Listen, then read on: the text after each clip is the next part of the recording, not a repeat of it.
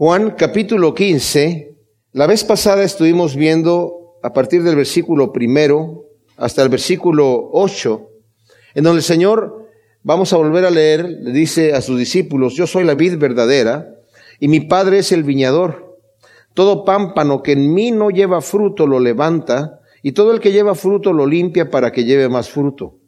Ya vosotros estáis limpios en virtud de la palabra que os he hablado. Permaneced en mí y yo en vosotros. Como el pámpano no puede llevar fruto por sí mismo si no permanece en la vid, así tampoco vosotros si no permanecéis en mí. Yo soy la vid, vosotros los pámpanos. El que permanece en mí y yo en él, éste lleva mucho fruto porque separados de mí, nada podéis hacer. A no ser que alguien permanezca en mí, es echado fuera como el pámpano sin fruto, que se seca y los recogen y los echan al fuego y arden. Si permanecéis en mí mis palabras permanecen en vosotros, pedid lo que queráis y se os hará. En esto es glorificado mi Padre, en que llevéis mucho fruto y seáis así mis discípulos. Ahora, nosotros vimos la vez pasada la importancia de lo que está diciendo aquí el Señor, porque Él dice, yo soy la vid y ustedes son los pámpanos. Dice el Señor que nosotros vamos a sustraer de Él la vida. Nosotros no tenemos vida en nosotros mismos a no ser que la obtengamos del Señor, porque Él es la vid. Y nos dice, separados de mí, nada podéis hacer. Vimos la vez pasada, para recordar un poco, cuando dice, yo soy la vid verdadera y mi Padre el viñador, el Señor habla de una vid verdadera, suponiendo en griego que está diciendo, yo soy la vid, la verdadera. O sea, hay otras vides que no son verdaderas. ¿Y cuál es la vid que no es verdadera? La vid que no es verdadera es el, la casa de Israel. El Señor les dijo a los fariseos, les dio una parábola diciendo cómo eh, el Señor había plantado una viña de buena calidad y cómo es que se, se, han, se han hecho agrazones, se han hecho uvas salvajes, uvas amargas que no dan buen fruto. Hablando de la casa de Israel, hay muchas profecías que vimos la vez pasada que se refieren a eso. Y también el Señor les refiere una parábola a los fariseos en donde dice que había un hombre que era dueño de una vid y se las arrendó a unos labradores. Y estos labradores, cuando llegó el tiempo de cosechar y de pagar el, arriendo que debían compartir con el dueño de la vid, mandó a sus siervos a recoger el pago y ellos algunos los apedrearon, a otros los mataron y a otros los golpearon. Volvió a enviar a otros siervos e hicieron lo mismo con ellos. Entonces dijo, voy a enviar a mi hijo, seguramente van a tener respeto de él. Y cuando vieron al hijo, dijo, dijeron, este es el heredero, vamos a matarlo y nos quedamos con la viña. Y les dice, ¿qué va a hacer el dueño de la viña cuando regrese? Y ellos mismos dijeron los fariseos, pues los va, les va a quitar la viña, los va a castigar y va a dar su viña a otros que sean más fieles para que los labre. Y el Señor está diciendo ahora, yo soy la vid, ustedes los discípulos y ustedes los cristianos, ustedes son los pámpanos, son parte de esa vid, son de donde van a salir esos frutos. Y lo más impresionante de todo esto, como lo vamos a ver hoy, es que los frutos no son nuestros. Cuando nosotros nos esforzamos a producir nuestros propios frutos, nos frustramos, porque no tenemos fruto propio. El fruto propio que nosotros tenemos son las obras de la carne como nos dice en Gálatas. Las obras de la carne son fornicación, adulterio, eh, eh, lascivia, malos deseos sexuales, pleitos, celos, iras, contiendas, disensiones, herejías, eh, homicidios, borracheras, orgías y cosas semejantes a estas. Eso es lo que nosotros podemos producir, porque eso es lo que nosotros podemos hacer. Dice, pero el fruto del Espíritu es amor, gozo, paz, paciencia, benignidad, bondad, fe, mansedumbre y templanza. Esos no son frutos nuestros. Esos son frutos que nosotros producimos cuando estamos conectados a la vida. Y cuando no tenemos eso en nuestra vida, es que no estamos conectados a la vida. Y no tenemos ese fruto. Pero el fruto no es nuestro, mis amados. El fruto es del Señor. Y por eso dice, ustedes ya están limpios. Es dice, y lo importante que dice el versículo 2, como lo vimos la vez pasada, todo pámpano que en mí no lleva fruto lo levanta. En algunas de sus versiones dice lo quita o lo corta. Pero la palabra en griego también significa, como un buen hortelano va a ser un buen viñador, cuando está tirado el racimo de uvas en el piso, no porque fue cortado, sino porque la rama creció y está, llega hasta el piso, ¿qué es lo que hace? Lo levanta, le limpia el polvito y lo pone para que produzca fruto, porque en el piso no puede producir el fruto. Tiene que estar colgado. Y lo que el Señor está diciendo, tal vez hay algunos que en el momento no están produciendo ese fruto. ¿Cuál fruto? Amor, gozo, paz, paciencia, benignidad, bondad, fe, mansedumbre, templanza y todas las obras del Espíritu Santo que produce nosotros. Es más, cuando nosotros nos vamos a ese versículo en Gálatas donde dice el fruto del Espíritu es amor, gozo, paz, paciencia, benignidad, bondad, fe, mansedumbre y templanza, algunos eruditos bíblicos han dicho como en griego no hay puntuación. Y nosotros tenemos el fruto del Espíritu es amor, coma, gozo, coma, paz, coma, paciencia, coma, benignidad, bondad, fe, mansedumbre, templanza. Hay muchos frutos, pero lo interesante es que dice el fruto del Espíritu, no dice los frutos del Espíritu, dice las obras, plural, de la carne son, da muchas obras. Pero cuando habla del Espíritu no dice los frutos del Espíritu, dice el fruto del Espíritu es amor, gozo, paz. Y los eruditos han dicho, muchos de ellos, si quisiéramos ponerle la puntuación correcta, debería ser el fruto del Espíritu es amor, dos puntos, gozo, paz, paciencia, benignidad, bondad, fe, mansedumbre y templanza, que son atributos del amor. O sea, el fruto que vamos a producir nosotros es el amor ágape. No es el amor filial, el, sentimental. Esa es otra palabra. El fruto del Espíritu es el amor ágape, que saben que, mis amados, es un amor que no se siente. Cuando vemos nosotros la lista que tenemos en Primera de Corintios, capítulo 13, donde Pablo a los Corintios les está hablando de lo que es el amor, es súper interesante esa parte que está allí porque cuando está hablando del amor, si quieren irse a ese lugar, yo estoy allí leyendo, dice, si yo hablara lenguas humanas y angélicas y no tengo amor, vengo a ser como el bronce que resuena o un címbalo que retiñe. Si tuviera profecía y entendiera todos los misterios y toda ciencia, y si tuviera toda la fe de tal manera que removiera las montañas y no tuviera amor, nada soy. Y aun si repartiera todas mis posesiones y entregara mi cuerpo para gloriarme en martirio y no tuviera amor, de nada me sirve. Y está diciendo que todo lo que yo haga, si no tengo amor, de nada me sirve. Aunque tenga dones espirituales y hable en lenguas y haga todas estas cosas por medio del Espíritu, si yo no tengo amor, solamente estoy haciendo ruido. Y si por medio del Espíritu entiendo todos los misterios y toda la ciencia, mucho más que Salomón, porque él no sabía todos los misterios y toda la ciencia, sabía mucho por obra del Espíritu Santo pero no sabía todo.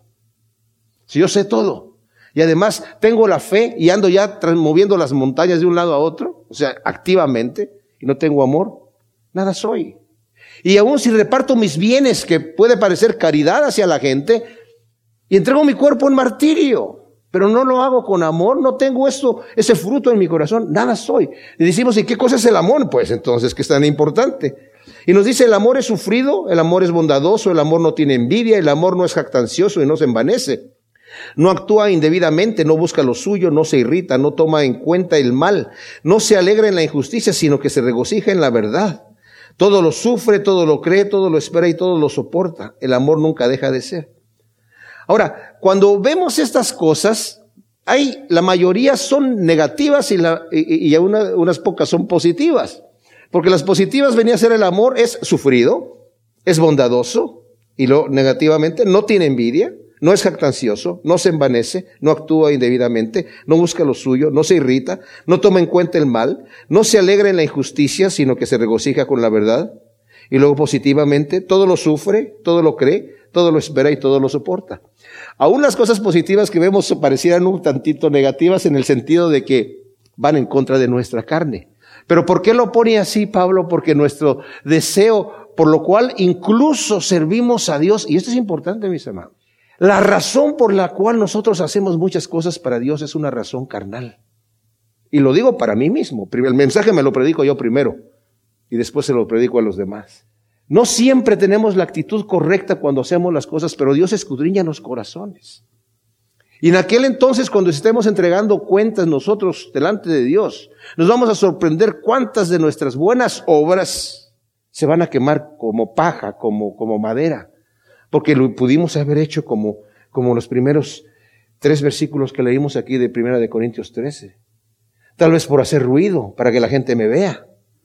Tal vez para que vean que yo tengo sabiduría y que tengo fe y ando haciendo todas estas grandes cosas, pero no lo estoy haciendo porque Dios me ha dicho, no lo estoy haciendo por el, el, motivo correcto, lo estoy haciendo para mí. Incluso estoy entregando mis bienes para dar de comer a los pobres, pero me están sacando en el periódico. Y estoy entregando mi cuerpo para, para, para martirizarme, pero me van a poner un monumento. Si esos son los motivos por los cuales yo estoy sirviendo al Señor, de nada me sirve, nada soy y de nada me funciona. Y por eso me tiene que dar estas situaciones negativas aquí. Y como hemos hecho el experimento, cuando vemos el amor de esta manera decimos, ay, pues qué bonito el amor, ¿verdad? Que eh, el amor eh, es sufrido, es benigno y todo eso. Hay gente que lo tiene en su casa en un cuadrito, porque parece como algo muy romántico, muy bonito. Lo vemos como un sentimiento, como un, algo, algo etéreo, pero no lo personificamos. Y he puesto el ejemplo de ponerle el nombre, un nombre ahí, poner a Jesucristo. Y cuando lo leemos así, leemos Jesucristo es sufrido, Jesucristo es bondadoso, Jesucristo no tiene envidia, no es jactancioso y no se envanece, Jesucristo no actúa indebidamente, no busca lo suyo, ni se irrita y no toma en cuenta el mal. No se alegra de la injusticia, sino que Él se alegra de la verdad. Todo lo sufre, Jesucristo todo lo cree, todo lo espera y todo lo soporta y Jesucristo nunca deja de ser. Y queda como anillo al dedo, pero cuando le quitamos el nombre Jesucristo y ponemos el nuestro, no lo podemos leer. ¿Por qué? Porque eso demuestra entonces que nosotros no tenemos ese amor verdadero que el Señor anda buscando que tengamos. Y el Señor dice, ustedes no lo pueden tener, ustedes no lo pueden producir, no se pueden esforzar para ser así, porque no lo van a lograr. No van a lograr ser bondadosos, no van a lograr eh, ser sufrido, no van a lograr eh, no tener envidia y no ser jactancioso y no ser envanecidos. No lo van a lograr. Yo lo voy a lograr, dice el Señor. Pero ustedes si no permanecen en mí, nada pueden hacer. Separados de mí no lo pueden hacer. Yo soy la vid, ustedes son los pámpanos. Yo tengo la energía, yo tengo la savia, yo tengo la vida. Ustedes van a ser el producto final de donde va a salir ese fruto. Pero solamente va a salir cuando lo produzco yo, dice el Señor.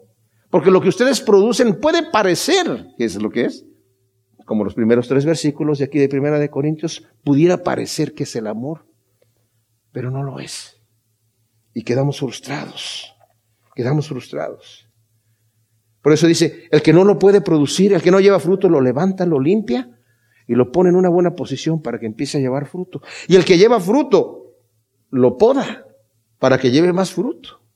Y luego dice, yo soy la vid, vosotros los pámpanos, el que permanece en mí y yo en él, este lleva mucho fruto. Porque separados de mí, nada podéis hacer. Estoy leyendo el versículo 5.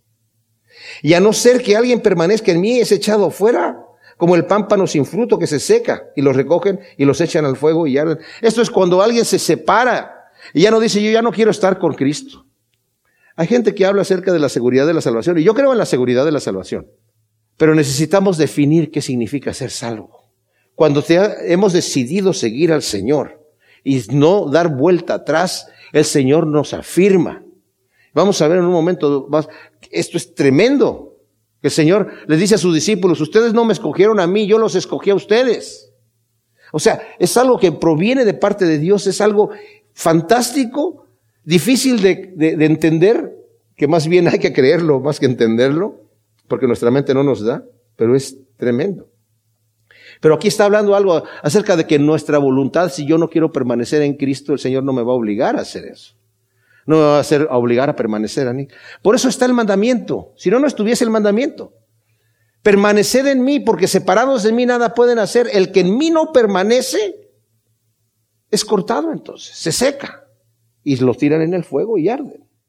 Versículo 7 dice, si permanecéis en mí, mis palabras permanecen en vosotros, pedid lo que queráis y se os hará. También vimos la vez pasada, y, permítanme que me repita, pero porque estoy repitiendo por el contexto que estamos viendo aquí. El Señor está diciendo aquí, dice, si nosotros permanecemos en Él y sus palabras permanecen en nosotros, podemos pedir todo lo que queramos y se, y se nos va a ser hecho. No son dos cosas diferentes. ¿Qué necesito yo para permanecer en Cristo? Necesito vaciarme. No puedo permanecer en el Señor con lo mío. Es más, el Señor Jesucristo lo dijo. Dijo, el que quiera ser mi discípulo, en Mateo 16, tiene que negarse a sí mismo, tomar su cruz y seguirme. le dijo a Pedro, cuando preguntó a sus discípulos, ¿quién dicen los hombres que yo soy? Y Pedro dijo, bueno, empezaron a decir algunos, pues algunos de los profetas, o, o tal vez Juan el Bautista, o tal vez Elías, o Jeremías. ¿Y ustedes qué dicen? Y Pedro dijo, tú eres el Cristo, el Hijo del Dios viviente. Bienaventurado eres Pedro, porque esto no te lo reveló ningún hombre, no te lo reveló carne ni sangre, sino mi Padre que está en los cielos.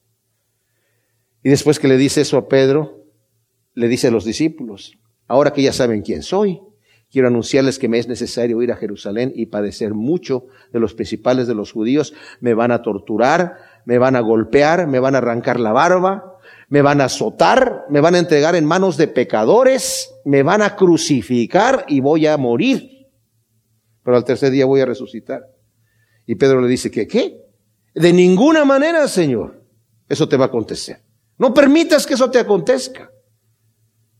Y al mismo Pedro que ya le había dicho, Bienaventurado eres Pedro, porque esto no te reveló nada, carne ni sangre, sino mi Padre que está en los cielos, le dice, apártate de mí, Satanás, porque no ves las cosas de Dios, sino las cosas de los hombres. ¿Qué quiere decir eso? ¿Cuáles son las cosas de Dios que no ve en ese momento Pedro? El amor. El fruto de amor del Señor, que es un amor sufrido y que el beneficio, dice, el amor no busca lo suyo. El Señor no vino a buscar lo suyo. Él ya lo tenía todo. Él vino a buscar lo nuestro. Y se entregó a sí mismo. Le va a decir a sus discípulos, nadie tiene mayor amor que este, que uno ponga su vida por sus amigos. No hay mayor amor de amigo que ese. Y yo estoy poniendo mi vida por ustedes. Y luego ustedes se tienen que amar como yo los amo a ustedes. ¿Cómo nos amaste? Entregando mi vida. Es más, nos dice a nosotros los maridos, ama a tu mujer como Cristo amó a la iglesia y se entregó a sí mismo por ella para purificarla y presentársela a sí mismo santa y sin mancha. ¡Wow! Hay, gente que dice que yo amo mucho a mi esposa y no sé, creo que estoy pecando porque algo así. ¿La has amado hasta la muerte? Ah, bueno, no, ah, entonces todavía no has llegado a donde debes llegar, ¿verdad? El tema Aquí dice, si permanecéis en mí, ¿cómo puedo permanecer en él? El Señor les dice a sus discípulos después de que les dice todo eso a Pedro. Si alguien quiere ser mi discípulo, tiene que negarse a sí mismo, tomar su cruz y seguirme. Y cuando nosotros leemos esa parte así en Mateo 16, lo vemos, ay Señor, o sea que quieres que andemos así, ¿verdad? Con las caras largas y negándome a mí mismo un golpe de pecho y, ok, sacrificio, penitencia. Tomar mi cruz, Señor, ay, mi cruz, para, para crucificarme allí. No digan, ay, que mi marido es mi cruz o mi jefe es mi cruz. No, no, no está hablando de esa cruz, está hablando de la cruz que es un instrumento de muerte lenta y seguirlo. Entonces lo voy a seguir como, así. Ya me negué a mí mismo, Señor. Todos mis sueños y mis planes Aquí están. Ya. Entonces lo voy a seguir con mi cruz así. Ay, Señor, aquí voy. Vamos allí, cabizbajos. ¿A dónde ahora, Señor? Ay, como a veces la idea que tenemos, como si Dios quiere que suframos. Como dicen que un día estaba el Señor con sus discípulos y les dijo, quiero que tomen una piedra grande y la subamos a la montaña. Y ahí están los discípulos con sus piedras. Y Judas dijo, no, pues, ¿cómo que una piedra? Y agarró una, una piedrecita chiquitita y ahí se la llevaba, ¿verdad? Fingiendo como que le pesaba. Y ya cuando llegaron allá arriba, el Señor les dice, bueno, todos hambrientos y, cansados, dice, que sus piedras se conviertan en pan. ¿Cómo? Y Judas terminó con una galleta, ¿verdad? Entonces al siguiente día, el Señor les vuelve a decir, llévense una piedra grande arriba a la montaña. Y Judas, estas, era que ya llegaban todos y tú, Judas, todavía no llegaba, uy, se llevaba la piedra, la empujaba para de reversa de como podía. Ya llegó.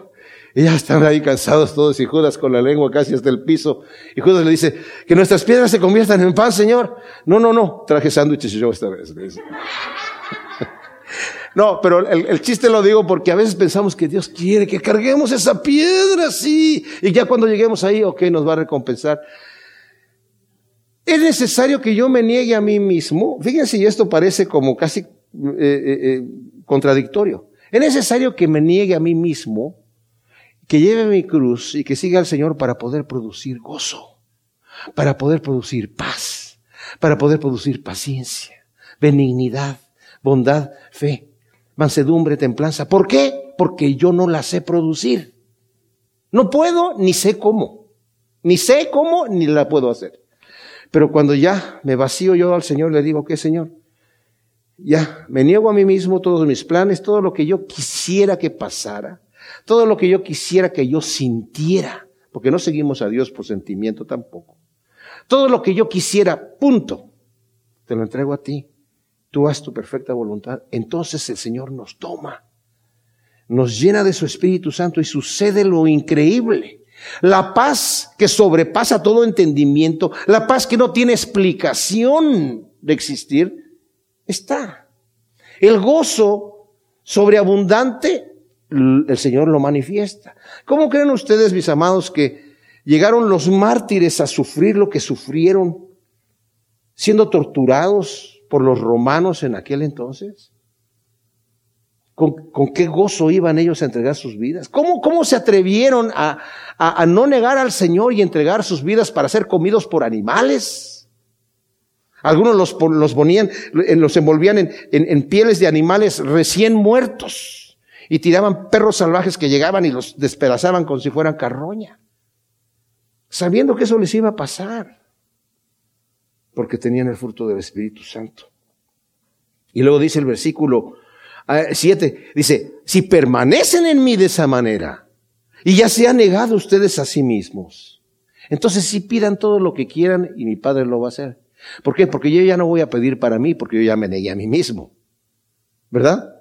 Entonces voy a pedir para lo que el Señor quiera. Mi gozo va a ser hacer la voluntad de Dios. Voy a llenarme como el Señor se llenaba diciendo yo ya y comí. Eh, mi alimento es hacer la voluntad de mi Padre cuando acababa de hablar con la samaritana. En Juan aquí capítulo 4. Yo ya estoy satisfecho. Hacer tu voluntad me agrada, oh Dios. La voluntad de Dios es agradable y perfecta. No pensemos, bueno, entonces si yo le pido a Dios y voy a pedir conforme a su voluntad, como dice eh, Juan, ¿verdad? En el capítulo 5 de la primera de Juan, si pedimos conforme a su voluntad, entonces Él nos escuchará. No, ¿y, qué tal si yo quiero pedir conforme a mi voluntad? Entonces, como dice Santiago, no sabes pedir y pides y no recibes porque pides para gastar en tus deleites. Y si Dios es bondadoso conmigo y yo pido para gastar en mis deleites, no me va a contestar mis peticiones. Pero si pido conforme a la voluntad de Dios, Dios me va a contestar mis peticiones. Y por eso dice, si permanecéis en mí y mis palabras permanecen en vosotros, pedid lo que queráis y se os hará, porque pido de acuerdo a la voluntad de Dios. Y luego en el versículo 8 dice, y en esto es glorificado mi Padre en que llevéis muchos frutos y seáis así mis discípulos. Si ya digo que para ser su discípulo tengo que negarme a mí mismo, tomar su cruz y seguirlo, y el fruto que voy a producir es amor, dos puntos, gozo, paz, paciencia, benignidad, bondad, fe, macedumbre, templanza. Y dice que el Padre es glorificado en que lleve mucho fruto. Necesito buscar la manera de permanecer en Él. ¿Y cómo permanecemos en Él? Vamos a ver aquí cómo vamos a permanecer en Él. En el versículo 9 dice, como el Padre me amó, también yo os amé, permaneced en mi amor. Si guardáis mis mandamientos, permaneceréis en mi amor, como yo he guardado los mandamientos de mi Padre y permanezco en su amor. Estas cosas os he hablado para que mi gozo esté en vosotros y vuestro gozo sea completo. Este es como un pequeño paréntesis. Volvamos a leer el versículo 10. Si guardáis mis mandamientos, permaneceréis en mi amor, como yo he guardado los mandamientos de mi Padre y permanezco en su amor. Luego dice el versículo 12, y este es mi mandamiento, que os améis unos a otros, así como yo os amé. ¡Wow! O sea que el mandamiento de Dios no es un mandamiento gravoso, no es algo que, ¿cuál es tu mandamiento? ¿Qué, Señor? A veces pensamos que la voluntad de Dios, hay gente que cree eso. Yo lo escuché cuando recién me convertí. Ten cuidado cuando te entregas al Señor y le dices, Señor, haz tu perfecta voluntad, porque el Señor te va a decir, ah, ¿quieres que haga mi voluntad en ti? Entonces quiero que te vayas allá y que hagas estas cosas y te voy a mandar a la jungla. Ahí donde hay víboras, arañas y, serpientes y, y, de toda clase de animales ponzoñosos. Ay, no, Señor, la jungla, no. y el calor. Ay, Señor. Pensamos que va a ser así, ¿verdad? Si el Señor quiere que te vayas a la jungla, te va a dar gusto por la jungla. Y cuando el Señor te diga, te vas a la jungla, vas a decir, ay, Señor, de veras, esa es tu voluntad. Pero ¿cómo va a ser esta tu voluntad? Yo, miren, a mí no me gustan los insectos, ¿eh? Y mucho menos cuando están demasiado creciditos. Yo me acuerdo que un día fui a los llanos de Colombia y cuando llegamos a una tienda de, de artesanías y cositas así como para llevar, había unas, unos cuadros en donde tenían unos insectos allí de, del Amazonas, ¿verdad? Y había una como cucaracha de unos, no sé, 20 centímetros o 25 centímetros de largo. Eh, parecía que tenía cuernos como escarabajo, tenía patas de tarántula y tenía unas, unas alas en la parte de atrás el caparazón abierto y las alas como medio transparentosas de color amarillo fluorescente. Y yo dije, ¡ay, qué barbaridad! Pero con nosotros iba una joven de acá de Estados Unidos, que después se quedó allá como misionera, y cuando vio esos animales dijo, wow, yo quiero comprar unos. ¿En dónde están esos? Están acá. Acá me voy a querer a ver. Y se fue a vivir allá. Dios hace gente para, para esos lugares, ¿verdad? Que les gusta hacer eso. Y a lo que voy es que Dios nos, nos manda a hacer su perfecta voluntad, como dice Romanos 12, vamos a descubrir cuál es la voluntad de Dios agradable y perfecta. Dios nos va a dar el gusto de hacer su voluntad en donde Él nos quiera tener. ¿Cuál es mi llamado? Cuando nosotros nos negamos a nosotros mismos delante de Dios, tomamos su cruz y le seguimos, el Señor nos pone en el corazón el deseo de hacer su voluntad. Ahora, el problema es cuando nosotros creemos que no necesitamos negarnos a nosotros mismos y que en, el deseo que yo tengo ahorita, en este momento, en mi carne, el Señor me va a mandar a hacer su voluntad en mi deseo carnal y entonces el Señor no me manifiesta cuál es su verdadera voluntad. Porque no me he negado, ¿verdad? Pero cuando me niego a mí mismo, el Señor otra vez entonces dice, ok, te has vaciado, ahora permanece en mí y va a correr la savia del Espíritu Santo sobre mi vida. ¿Y cuál es eso que el Señor me da? El Señor me da del agua viva. Qué interesante que el Señor dice, ¿verdad? Que el que cree en mí, va, de su corazón van a brotar ríos de agua viva. No solamente voy a ser saciado del agua que el Señor le está ofreciendo a la samaritana que le dice, el que bebiere de esta agua no tendrá sed jamás, pero ¿sabes qué? El que bebiere de esta agua, de su corazón va a brotar agua para que le dé de beber a otros. ¿Y qué es lo que sucede cuando eso pasa, mis amados? Quito los ojos de mí y los pongo en los demás. Yo pasé una vez, mi hermano mayor murió cuando él tenía 41 años, yo tenía 37 años. Fue para mí terrible, porque mi hermano mayor era el inusual hermano mayor orgulloso de su hermano menor. Y a mí me dañó muchísimo. Y entré yo en una depresión que yo no, no entendía. Yo era pastor y yo sé supuestamente aconsejaba a la gente y cuando venía ante mí gente con depresión y con así sintiéndose mal, yo, pues mira, le sacaba los versículos, el gozo del Señor y que mira lo que dice acá, y ya, levántate, anda y tranquilo. Ya, ya, te compartí esos versículos, ahora tienes que ponerte las pilas y adelante. Uy, sí, ya esos versículos, ya. Yo conocía todos esos versículos y a mí no, no me pasaba nada.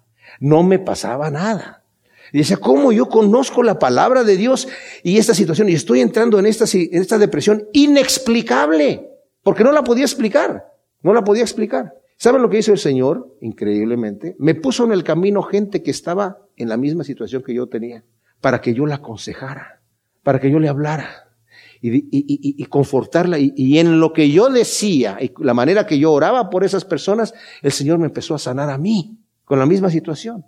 Me di cuenta que estaba yo en una trampa de engaño, que me estaba creyendo el cuento de que yo estaba, miren, mi esposa aquí está sentada, es testigo de que una vez íbamos manejando y de repente eh, eh, se me puso todo negro y paré el, el, auto y me bajé y me tiré allí en la, en, la, en la banqueta, en la acera, me acosté en el pastito porque iba de regreso a mi casa, ni siquiera me confiaba para ir en el freeway y me acosté allí así, y mi esposa ahí sentada conmigo ahí como, ay, ¿qué le pasa a este? Pero ella no estaba tan preocupada porque sabía que yo me estaba pasando la película, ¿verdad? A mí mismo. Me estaba hipocondriando ahí.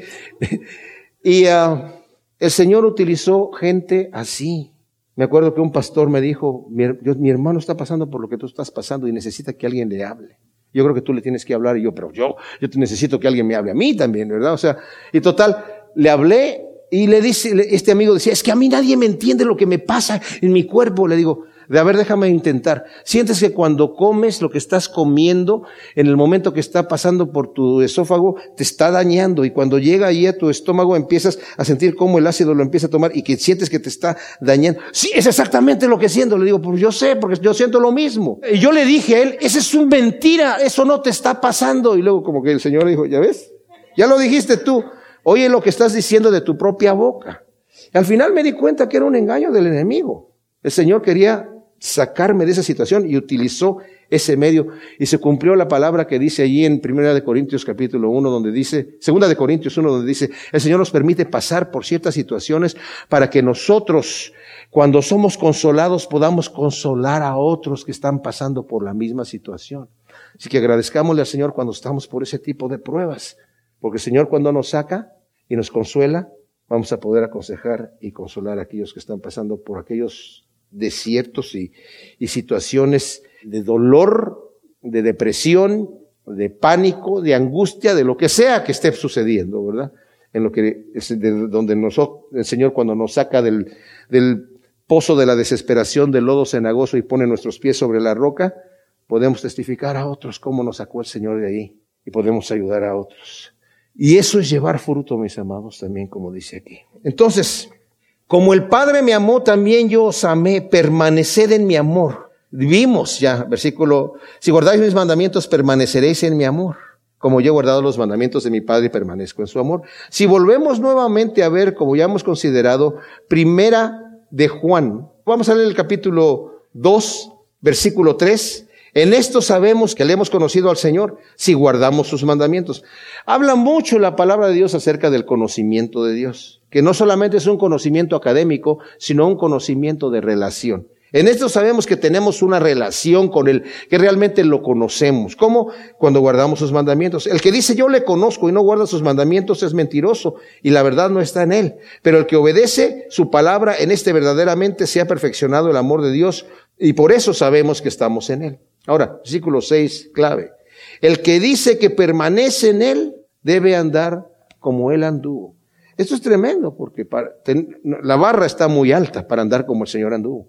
Pero Juan está hablando acerca de esto. Y para que Juan lo diga, quiere decir que Juan puede decir de sí mismo, sí, yo estoy andando como él anduvo. Yo fui testigo de cómo él anduvo. Y si yo digo que permanezco en él, tengo que andar como él anduvo. Si no me hago mentiroso. Y Pablo puede decir, claro que se puede, sí. Y no es porque nosotros podamos, es por la gracia de Dios. Es más, sed imitadores de mí como yo soy de Cristo. Sí se puede caminar como Él caminó. Pero entonces, ¿cómo le hacemos? Permaneciendo en Él. Mis amados, en nosotros está la decisión de, vivir vidas santas. No el poder, pero la decisión sí. En el Señor está el poder. Cuando viene la tentación, el Señor dice que yo me promete que me va a dar la puerta para que yo salga. No solamente me promete que me va a dar la puerta para que yo salga, sino que aún no me va a dar, no va a permitir que ninguna tentación me venga más allá de la que yo pueda resistir. O sea, el Señor sabe que yo la puedo resistir, ¿sabe? Y además me da la salida. Entonces, yo tengo que escoger. Y no podemos decir, ay Señor, pues es que yo no podía escoger. No, sí puedo escoger. Yo no sabía cómo escoger. No, sí, sí sabías cómo escoger, pero no quisiste escoger. Entonces, esa es la situación. Esa es la manera que nosotros permanecemos en Él, conectados en Él. Si guardas mis mandamientos, permaneceréis en mi amor. El mismo Juan que está escribiendo esto, que escuchó esto del Señor, dice, y sus mandamientos no son gravosos. Él quiere que guardemos sus mandamientos, sus mandamientos no son gravosos. Efectivamente, Él es el mismo que dijo, echen sobre de mí sus cargas, y yo las voy a llevar, yo los voy a hacer descansar. Nada más quiero que lleven mi yugo, pero tranquilos porque mi yugo es fácil y mi carga es ligera. Tienen que obedecer mi voz. Tienen que permanecer en mí. Y, el permanecer en mí es fácil, dice el Señor. Si se me está haciendo difícil, quiere decir que no lo estoy haciendo correctamente, que lo estoy haciendo en mi fuerza. Entonces tengo que voltear al Señor y decirle, Señor, ¿qué hago? Bienaventurados los mendigos en espíritu, porque de ellos es el reino de Dios. ¿Qué quiere decir esto? Bienaventurado aquel que le dice al Señor, yo no puedo, yo no sé cómo, yo no sé cómo caminar. Señor, yo no sé cómo hacer. Ok, déjale la carga esa al Señor y el Señor te va a guiar, te va a levantar. Solamente tiene que haber la disponibilidad en el corazón para decirle, Señor, llévame, conéctame. Es más, yo no me tengo que conectar al Señor, el Señor me conecta. Le va a decir a sus discípulos, ustedes no me eligieron a mí, yo los elegí. En Él está el querer como el hacer por su buena voluntad. Él es el que inicia y Él es el que termina. Pero esa es la parte que le corresponde. Miren, mis amados, para entender la providencia de Dios y la libertad humana, el libre albedrío humano, es difícil para nosotros. Es más, me atrevo a decir que es imposible. Algunos dicen que lo entienden, pero es imposible, creo yo. Porque nuestra mente humana no permite eso. Por un lado, el Señor nos dice que yo tengo que esforzarme, agoniza para entrar por la puerta estrecha, porque muchos querrán entrar y no podrán. El que permaneciere hasta el fin, ese será salvo. Al que venciere, yo le daré la corona de la vida. O sea, son mandamientos fuertes. El Señor me dice que tengo que permanecer en Él. El que en mí no permanece es cortado y echado en el fuego. Y si no permaneces en mí, nada puedes hacer. Permanece en mí. ¿Cómo le hago? Yo lo hago. Pero es como les digo, como decimos, el Señor nos escoge, pero ¿qué no lo escogí yo a Él? ¿Que no tuve yo que tomar una decisión? ¿Que no es el que creyera en su corazón y confesara con su boca?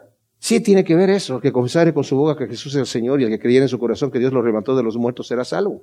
Pero aún la fe viene de parte de Dios. Aún el arrepentimiento viene de parte de Dios. Entonces, ¿en dónde se, en dónde se cruzan? ¿En dónde se mezclan? ¿En dónde? No nos preocupemos. Solamente preocupémonos de hacer nuestra parte. Porque hay parte que nosotros hacemos. Hay gente que dice, no, todo es de Dios, entonces tú no tienes que hacer nada. Tienes que dejarte llevar así como, ¿para dónde te lleva el Señor? Si quiere el Señor quiere que lo aceptes, vas a decir, te acepto, Señor.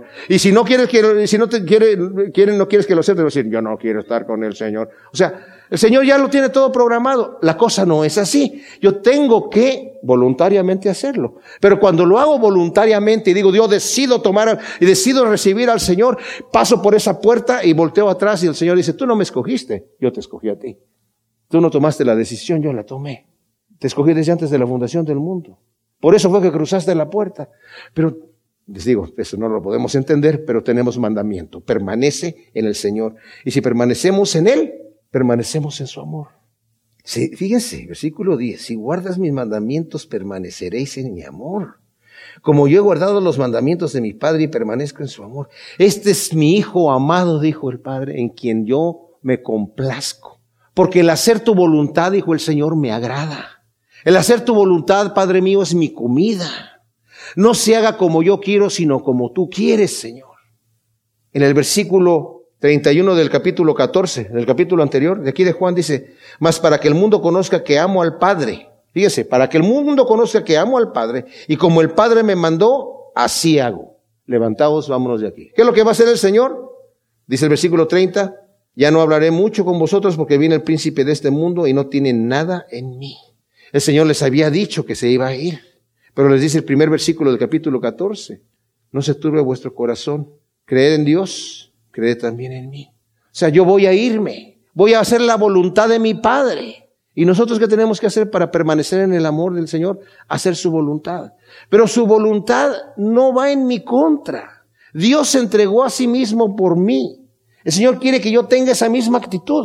Filipenses 2 dice la actitud que hubo en Cristo, que haya también en ustedes. El mismo sentir que Él tenía, tiene que haber en mí. Porque el hombre por naturaleza es egoísta. Eso es lo que es el pecado. El amor no busca lo suyo, pero yo sí quiero lo mío. Pero para seguir a Cristo tengo que negarme a mí mismo, tomar mi cruz y seguirlo. ¿Por qué? Porque necesito aprender a no buscar lo mío, sino buscar la voluntad de mi Padre. A no ver por el bien mío, sino por el de los demás. Amar al prójimo como a mí mismo. Y amar a mis hermanos en la fe y a mi esposa como Cristo los ha amado y se ha entregado a sí mismo y ha entregado su vida. Entonces, como dije, la barra sí está muy alta, pero la recompensa es tremendísima, porque es permanecer en el Señor y llevar mucho fruto. En esto es glorificado mi Padre en que llevéis mucho fruto. ¿Cómo le hago para llevar mucho fruto, Señor? Yo no sé. Permanece en mí, permanece en mí. ¿Cómo permanezco en ti? Debes andar como yo anduve. No puedo, yo te voy a hacer caminar, no te preocupes. En mí está el querer como el hacer. Yo lo voy a hacer. Es imposible, mis amados, que si en mi decisión en mi mente y en mi corazón es amar a Dios con toda mi alma, con todas mis fuerzas y con todo mi ser. es amar a Cristo con todo lo que yo tengo y seguir sus caminos. Es imposible que yo tenga la excusa de decirle a Dios, es que tú sabes que yo era muy débil y que el diablo me tentaba y es el diablo el que me hizo pecar. El Señor no me va a creer la historia, porque no me la creo yo tampoco. Y si no permanezco en el Señor es porque no quiero permanecer. Y lo que tengo que hacer es confesar al Señor y decirle, Señor, perdóname, levántame. Y decir, como dice David, eh, me gozo en tus estatutos, Señor. Me gozo en tu palabra. Tu palabra me limpia, me nutre. Mis amados, lo peor que podemos hacer cuando estamos pasando por un problema grave es no tomar la palabra de Dios para nutrirnos. Lo peor que podemos hacer cuando estamos mal es no tomar un tiempo para orar y no levantarme hasta que el Señor me bendiga. Y estar como dijo Jacob, de aquí no me voy hasta que me bendigas. ¿Qué hizo Jacob para obtener la bendición? ¿Se dan cuenta de lo que hizo eh, Jacob? Luchó con Dios. Como el salmista, Señor, aquí, ¿hasta cuándo me vas a responder? Yo de aquí no me despego porque necesito estar aquí. No me voy a parar con las manos vacías. ¿Por qué nos queremos parar del pie de la cruz y de los pies de Cristo? ¿Por qué nos queremos parar con las manos vacías cuando el Señor nos va a responder? Es que no me respondiste, yo te di tiempo. No, el Señor está tratando conmigo en mi corazón cuando estoy pasando por un problema gravísimo, sea cual sea, sea por una enfermedad, sea por una situación interna mía, sea por lo que sea, un problema exterior que me esté afectando, algo negativo que me está pasando y que digo, Señor, ¿y esto por qué está sucediendo? Como el salmista, Señor, he clamado a ti y no me respondes. ¿Estará fallando el Señor a sus promesas? El salmista decía, sí, Señor, estás fallando, tú prometiste y no estás, ¿qué está pasando? La pregunta es, ¿el Señor le respondió a Job por qué estaba pasando por la prueba que estaba pasando? Ustedes lean el libro de Job, nosotros lo estudiamos ya, no le responde, no le responde, porque Job no lo puede entender. ¿Pretendo yo entender por qué estoy pasando por una prueba? No lo puedo entender, pero sí entiendo como me dice aquí la palabra de Dios, porque en la revelación del Nuevo Testamento me dice, las pruebas deben de ser para ti motivo de gozo. ¿Qué? ¿Motivo de gozo la prueba? ¿Por qué? Porque no te vas a tener que fijar en la prueba en sí, en el fruto que va a producir. Y el fruto que va a producir en ti es virtud. El Señor te está estirando los brazos y te está estirando los dedos para que puedas abarcar más bendición cuando venga la bendición. Y el estiramiento no nos gusta a nadie. Todo pámpano que en mí no lleva fruto lo levanta, pero todo el que lleva fruto lo limpia, lo poda, para que lleve más fruto. Cuando estoy pasando por una situación interna, ¿saben qué estoy pasando? La podada del Señor. El Señor me está cortando. Y, y saben ustedes que cuando se poda un árbol, no se cortan solamente las ramas secas, se cortan ramas vivas. Y las ramas vivas duelen. Y cuando el Señor nos está cortando ramas vivas que están produciendo fruto, ¿por qué me la corta el Señor? Porque me va a hacer para que produzca más fruto. Y en el momento de la podada, ¿cómo se, cómo se ven los árboles recién podados? No se ven muy bien, ¿verdad? Como que les falta algo. Pero normalmente les crece. a mi nieto eh, mayor, ahora tiene 17 años, pero cuando estaba más chiquito, eh, le cortaron el pelo y lo raparon y se puso a llorar. Y le dijo a su mamá, este, no te, no llores porque es que mira, ya no tengo pelo. No, pero te va a volver a crecer. Y él como, eh, ¿sí? Sí, te va a volver a crecer. Y tal vez te salga ondulado. Y sí le creció ondulado, ¿verdad? Lo tenía eh, muy lacio anteriormente. Y ellos estuvieron viviendo en mi casa un tiempo, porque andaban, andaban cambiándose de casa, comprando otra casa. Y un día me ve así en la cabeza y me dice, me dice Hito, para no decir mi abuelito nada más en cortito, me dice Hito, me dice, Hito, ¿qué te pasó? Pues el pelo, le digo, se me, ya no tengo pelo. No te preocupes, te va a crecer, pero te va a salir ondulado. ah, bueno, ¿qué dije yo? Dios te oiga. Pasó el tiempo y me vuelve a ver y me dice, Hito, que no offense, me dice, pero no te va a volver a crecer. Creo que ya te quedaste así. La podada no era podada, era arrancada. Mis amados, quiero animarnos, y yo me incluyo, me incluyo, en el amor de Dios. Dios no falla. Dios no falla nunca, nunca.